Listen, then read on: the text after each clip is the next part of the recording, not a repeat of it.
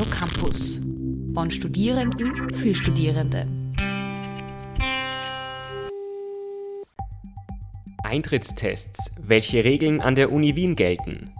ÖH-Wahl, was uns im Wahlkampf erwartet. Und Forschung, wie viele Freundinnen kann ein Mensch haben?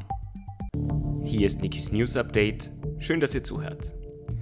Für Friseurbesuche sind sie schon länger Pflicht, jetzt kommen sie auch an die Uni. Die Eintrittstests. Für Lehrveranstaltungen oder Prüfungen, die in Präsenz stattfinden, muss an der Uni Wien ab sofort ein negatives Covid-Testergebnis vorgelegt werden, das nicht älter als 48 Stunden ist.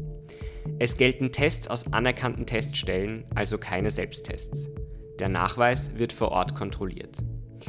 Diese neue Regelung hat aber keine Auswirkungen auf das Distance Learning. Lehrveranstaltungen, die bisher online stattfanden, sollen auch weiterhin online bleiben. Prüfungen können allerdings in begründeten Fällen auf Präsenz umgestellt werden. Die ÖH-Wahl rückt in großen Schritten näher. Von 18. bis 20. Mai dürfen wir Studierende unsere Vertretung auf Studien-, Hochschul- und Bundesebene wählen. Die Kandidatinnen und Kandidaten sind mittlerweile auch fix. Auf Bundesebene kandidieren die Aktionsgemeinschaft, die GRAS, der VSSTÖ, die JUNOS, die unabhängigen Fachschaftslisten, beiden kommunistischen Verbände KSV Lili und KSV KJÖ sowie der RFS.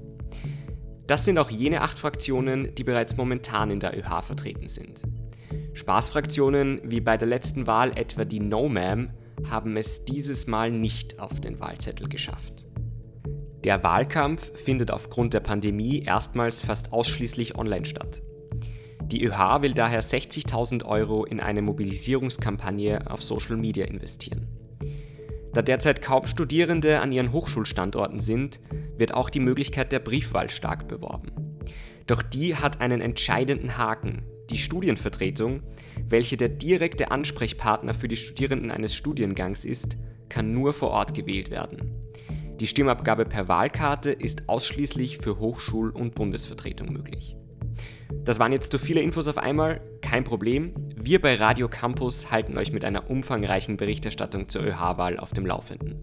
Sowohl auf Social Media als auch hier im Radio. Also folgt uns und bleibt dran. Diesen April ist außerdem wieder Themenmonat bei Radio Campus. Bei uns dreht sich alles um das Thema Freundinnenschaft. Doch wie viele Freundinnen und Freunde kann ein Mensch eigentlich wirklich haben? Gibt es eine Grenze in unserem Gehirn? Wissenschaftlerinnen sagen ja. Menschen haben durchschnittlich etwa 10 bis 15 Freunde, wovon sie meist 3 bis 5 zu ihren engsten Vertrauten zählen. Die maximale Zahl an Menschen, mit denen wir soziale Beziehungen eingehen können, liegt bei etwa 180. Zu diesen 180 zählen jegliche Bekannte, also etwa auch Kolleginnen oder Nachbarinnen. Laut Forscher Robert Dunbar ist eben bei 180 die Kapazität unseres Gehirns erreicht. Also, Hand aufs Herz, mit wie vielen eurer Instagram-Follower oder Facebook-Friends seid ihr wirklich befreundet? Das war Nikis News Update.